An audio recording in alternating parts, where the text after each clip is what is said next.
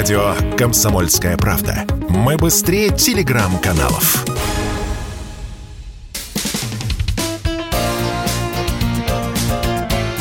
Говорит полковник. Нет вопроса, на который не знает ответа Виктор Баранец.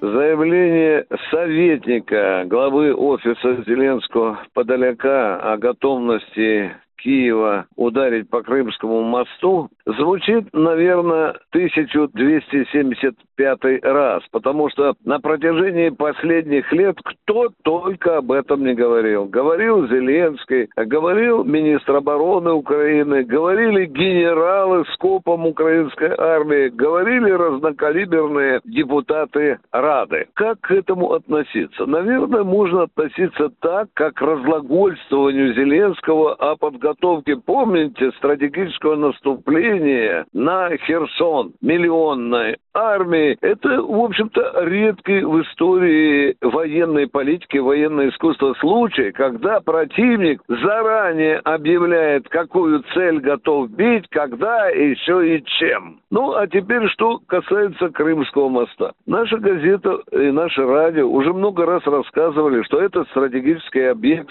прикрывается с воздуха, прикрывается с земли, прикрывается с воды и из-под воды. Там, я напомню нашим радиослушателям, есть специальные датчики на опорах, которые реагируют на приближение диверсанта к этим опорам.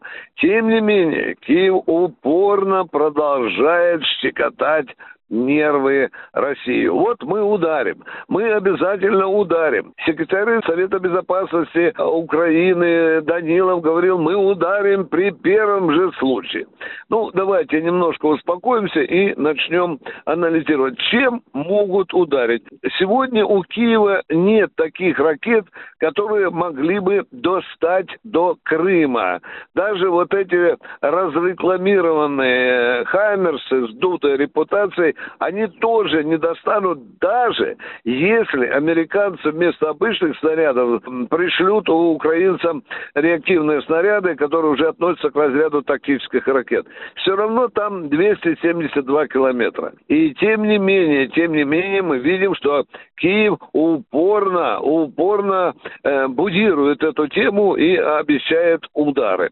Ну, теперь вопрос обывательский. Мы можем гарантировать на 100%, что э, Киев не сможет каким-то образом повредить мост. Никто сегодня нигде в мире такие крупные объекты не может гарантировать о том, что они не могут подвергнуться каким-то ударам. Нигде. Мы тоже не будем хвастаться, мы просто говорим, что этот стратегический объект защищен очень плотно, очень и очень надежно.